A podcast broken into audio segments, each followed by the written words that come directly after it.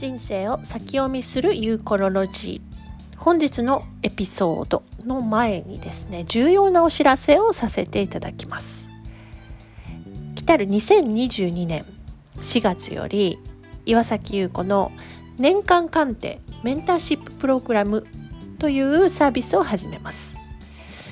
それは、えー、岩崎優子がですねメンターおよびコーチとして先生術の鑑定とともに、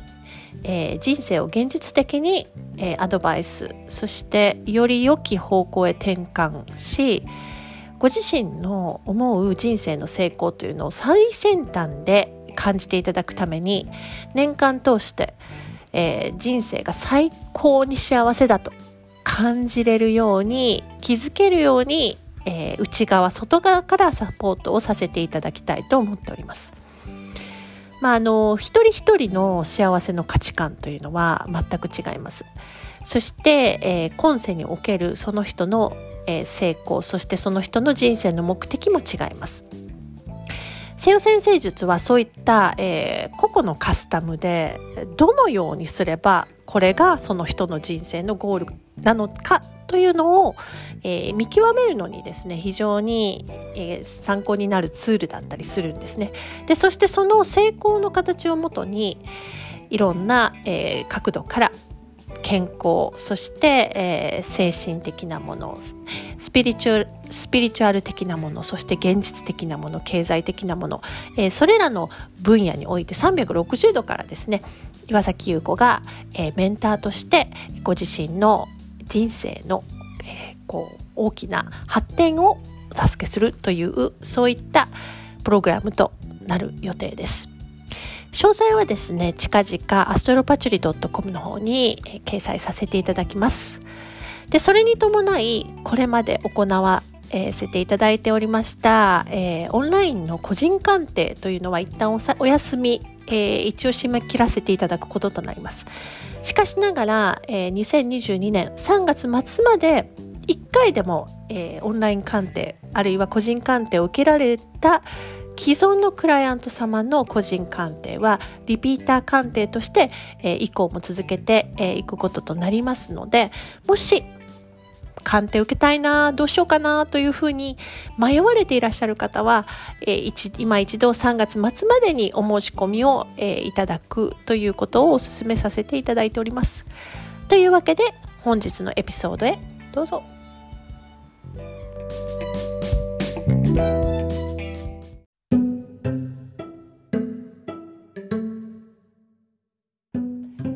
人生を先読みするユーコロロジー本日のエピソードは土星のしばきを受ける時です。土星のしばきを受けるっていうのは何ですかっ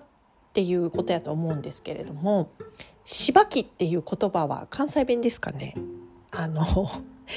しばくっていう、えー、叩くっていう意味なんですけれどもどっちかっていうと、まあ、怒られる系の叩くしばく。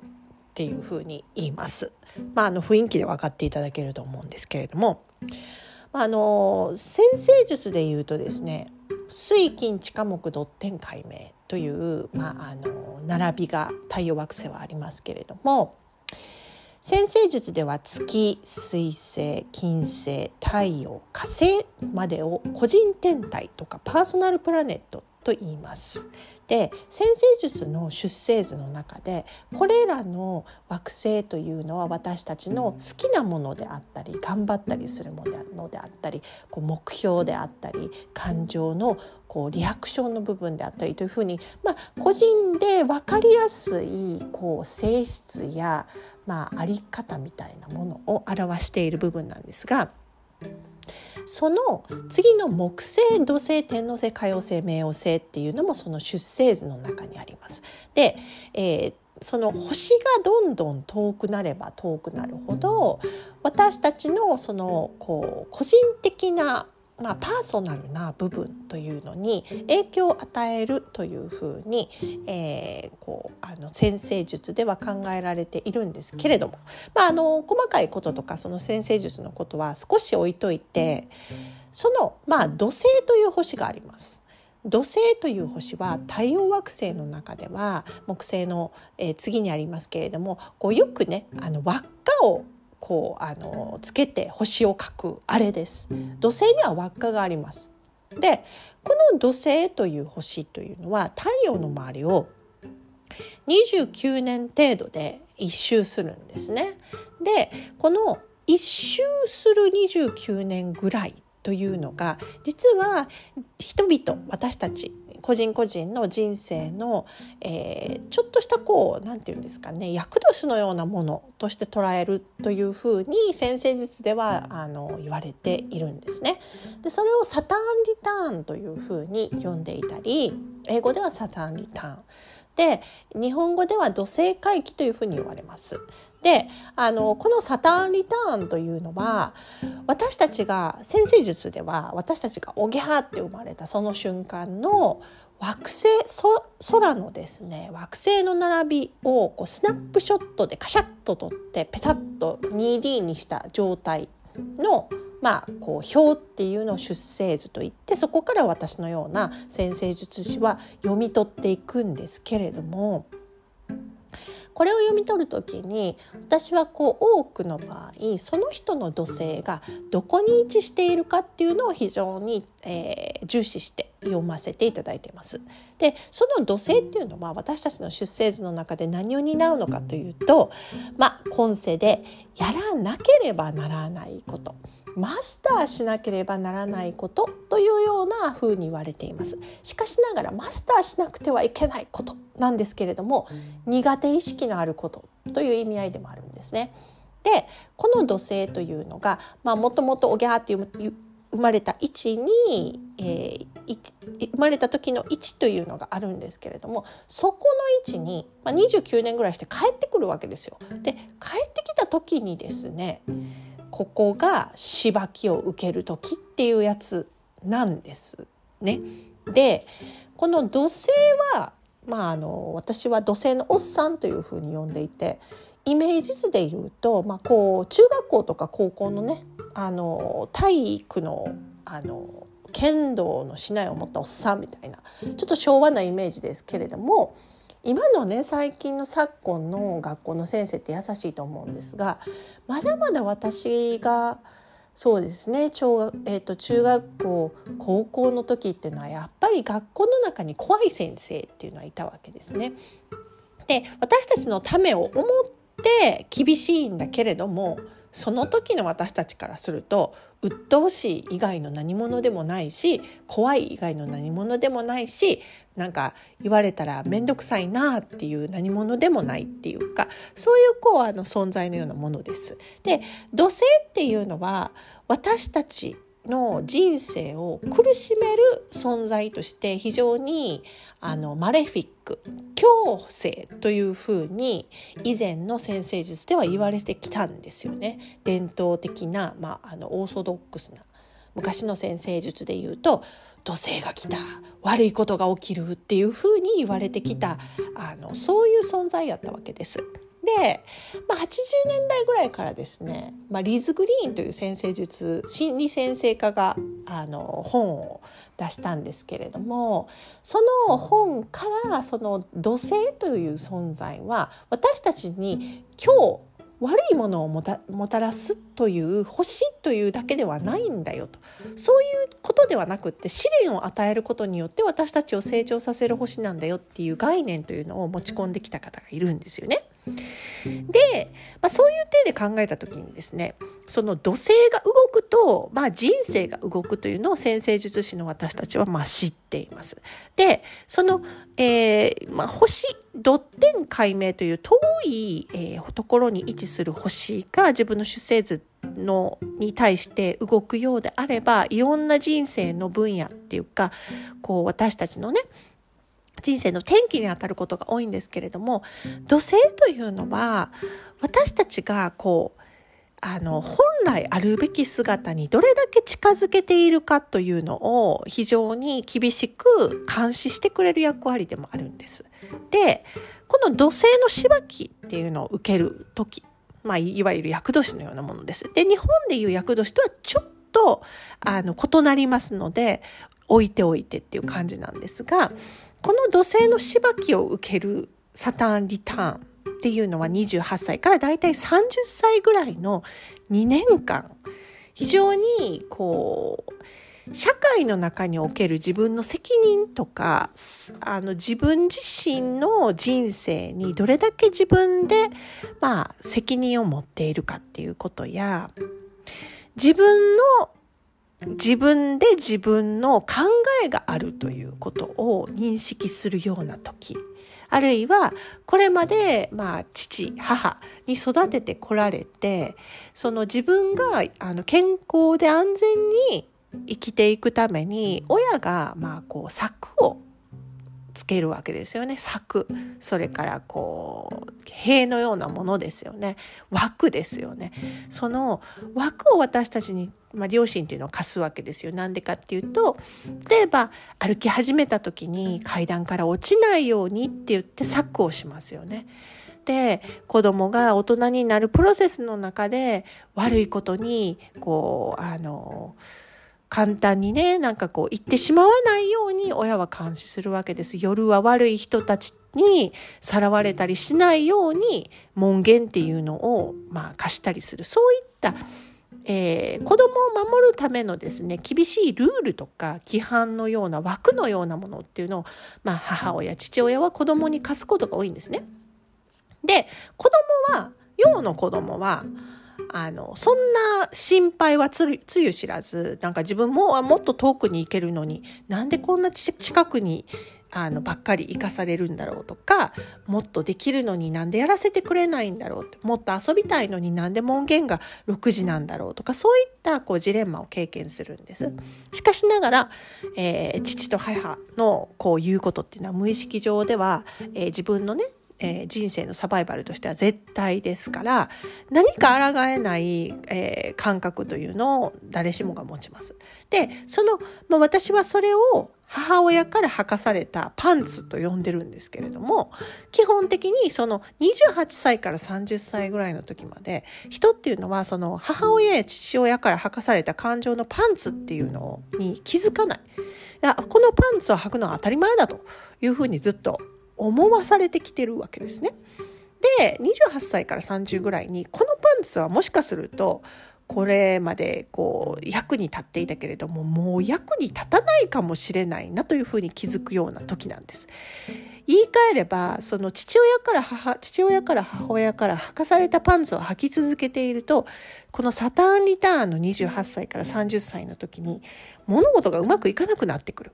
でそうすることによって少し落ち込んだり鬱になってみたり会社を辞めてみたりあるいは、えー、こう逆に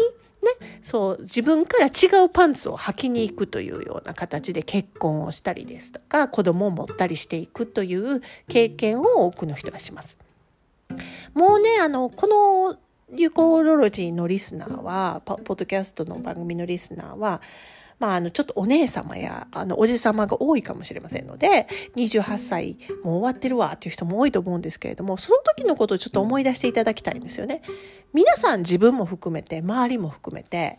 えー、時間もなかったし、なんか言うほどお金もなかったし、なんか苦しかったし、何かこう環境を変えたかったし、仕事も変わったしとか、天気が結構あった時期だと思うんですね。でどんな人もその時期にあああったあったっていうふうにあの言われるようなそんな時期です。あの私自身もですね27歳から洋書の古本屋を始めましてで洋書の古本屋をノリで始めたはいいですけれどもやっぱりこう商売として立ち行かないっていう現実っていうのをあの見ましたねあの人生の血を見たのが28歳から30歳でした。で私の場合はサターンリターンに加えて他の、えー、星の配置他の厳しい星の配置も2つ3つ全部重なっていたためにかなりあの血を見た3年間2年間ぐらいだったんですけれどもそれでもなおその土星っていうのは私をこう私という人間にさせてくれた大きななんか経験を与えてくれたっていうのは非常に感じております。でこの28歳から30歳のサターンリターンはこうその自分が履かされた親から履かされたパンツいわゆる月からの脱却という時期にあたるんですけれどもこれがね人生で一回そう土星のしばきを受けて終わるかっていうとそうでもないんですよね。で自分で自分の人生を生きなあかんなっていう認識っていうのをもう子供じゃないなっていう認識を28歳から30歳はするわけです。でそうやって私たちは大人まあこうね自分で自分の人生を切り開いていくんだっていうこう意思を持ったエゴを持った、まあ、存在になっていくわけですけれどもあのこのサターリターンは1回だけじゃないんですね。なんでかっていうと土星が、えー、生まれた時期生まれた時の土星の位置からそこに戻ってくるのに28年から30年29年かかるよということは人生それで終わりではないですから人生で今80年90年100年って言われてますけれども30年で一周する？ということはもう一回結構近くに近くでか28年29年すればもう一回やってくることっていう感じやと思うんですね。でそうなんですよもう一回やってくるんですよ。2回目のサターンリターンというのが大体56歳ぐらいから58歳59歳ぐらい、まあ、あの日本でいう還暦ちゃんちゃんこ切るぐらいに当たるんですけれどもここが土星回帰サターンリターンの2回目となります。で2回目も同じような29歳ぐらいに受けたあのしばきをもう一回受けるの？っていうふうに思うと思うんですけれどもいえいえそれはもうそこからの経験というのを持っているので同じようなしばきを受けるというわけでは一切ありません。あの言ってしまえば土星というのは私たちを修行を、えー、させそしてこう厳しくまあ叱って育てるような存在なんですね。でも厳しく叱ってこう育ててくれる存在の期待に応えたらどんな風になるでしょうか。ね、私はイメージとしてはあの空手キットの,、まあ、あのミスター宮城がですね結構こうあのトレーニングをしていって空手キットがこう強くなっていくっていうああいうイメージなんですけれどもそうなんです。29歳30歳あたりで私は私の人生を生きなくちゃいけないんだなっていう認識があってそこから私という人間私は何のために生まれてきたのかそして私は、えー、この人生をどれだけ、まあ、こう人間として楽しむのかということを謳歌するというかこう後悔することなく罪悪感を持つことなくまた2030歳以降の30年間を生きたとしたら土星はおそらくやってきた時にしばきしばくというよりもまああのそんなもんやよくやったみたいな形で、まあ、人生というのを称えてくれるという時期に当たるんではないかというふうに、えー、言えます。だから2回目のサターンリターンっていうのは1回目のサターンリターンとはまた違うこう次のステージ修行のねあのマスターになった次のこう自分に対するこう目標を課すような形で、まあ、日本では老後とかそれからこう第二の人生というふうに言われますけれどもその第二の人生をどのように生きるかということに、まあ、疑問を投げかけてくるようなそういった役割を土星というのはします。そうなんや2回土星のおっさんにしばかれるんやっていうことが分かったと思うんですけれども2回はまあ2回目はしばきというよりも、まあ、免除を与えられるみたいな感じといえばそうかもしれません。でそのサタンリターンのしばきっていうのは実はそのサタン、まあ、サタン、えっと、土星のしばきっていうのはサタンリターンの時というのだけではなくって土星が、まあ、一周するのに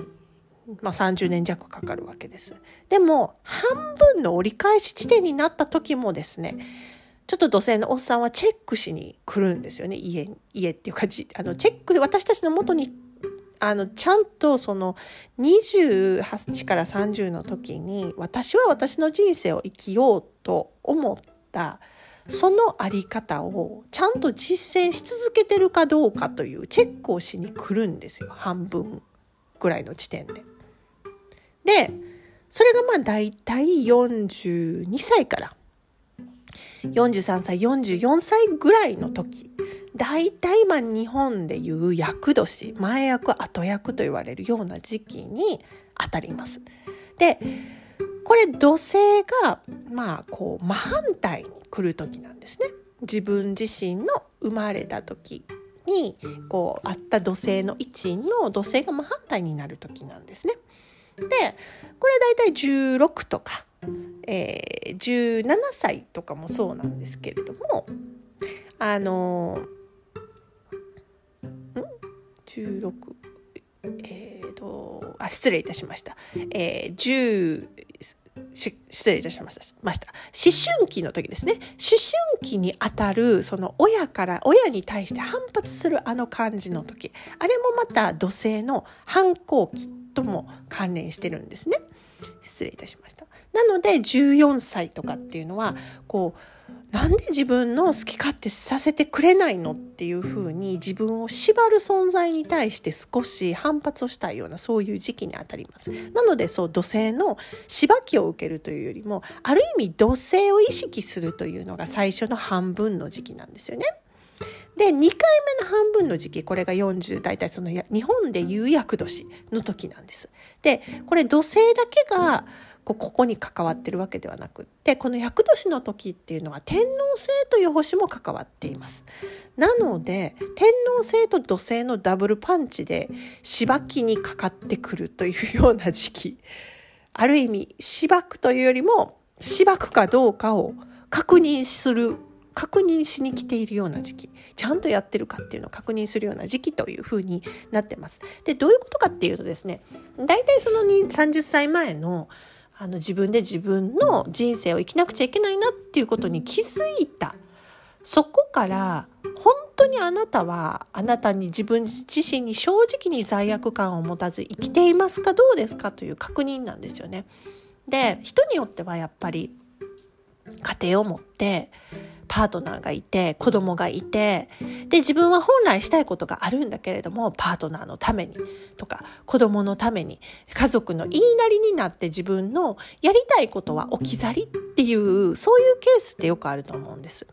でそういう方がですねこのぐらいの年齢の時に体を壊してみたりぎっくり腰になってみたり家庭を崩壊させてみたりなんかいろいろこうあの道を踏み外してみたりすることでですね本来自分のあるべき姿とか、えー、あるべき生き方というのに戻そうとするこうあの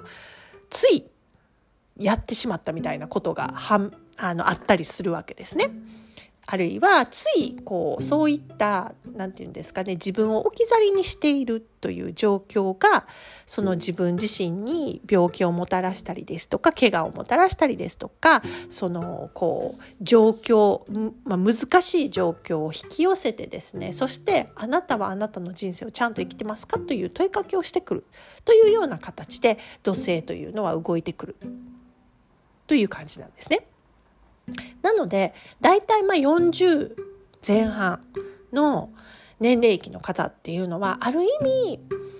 こう責任をある程度ですねこう負っているような時です。でその責任というのが自分の意思とまあこう沿っていれば非常に土星っていうのはよくやってると。だからこう昇格させようとかよくやってるだからこう褒美を与えようみたいななんかそういったあの形にも働くわけですね。自分で自分の責任を喜んでこう満喫している喜んで自分のやるべきことをやっているというような方にはこうステップアップさせるようなそういった部分というのもあのあるんです。しかしながら自分で自分の人生に責任を持っていない常にね不満ばっかりとか常にこう子供のことを優先にばっかりして自分の心の中では、まあ、不満足であるとかそういったこう生き方のチェックというのをやっぱり土星というのは行っていきます。なのでこういくら自分自身に正直に生きていたとしてもやっぱり人ってそこからそれる時がある。でそういったそれたものを土星というのはまあこう優しく厳しくですね市内のようなものでガツンと叩いてくれてそして私たちがこう進むべき道に、まあ、こう戻してくれるというそういう存在なんです。なのでまあしばかれるんですけれどもどっちにしよ。あの 30前40前半そして50後半。この辺りはですね、もう土星のしばきが入る時です。いい意味でも悪い意味でも。なので、その辺りっていうのは特にですね、その年、今聞いてらっしゃる方、で、その年齢期に当たってる方は、特に私は私の人生を生きてるかな。私は本来の姿を、こう、本来この地球に来た意味を、なんか満喫してるかなとか、なんかこう人間として生まれてきて、それを十分に楽しめてるかしらっていうところに一つ、こう疑問を投げかけてみて、そしてその答えが、いやー、できてないなっていうのであれば、一刻も早く土星にしばかれる前に、えー、行動に起こしたり、えー、自分のやりたいことをやったりするということを実践してみてください。はい。というわけで今日は先生術の話をちょっとしてみました。土星のしばきを受ける時です。はい。というわけで皆さん、今日も、えー、良い一日をお過ごしください。Have a great day!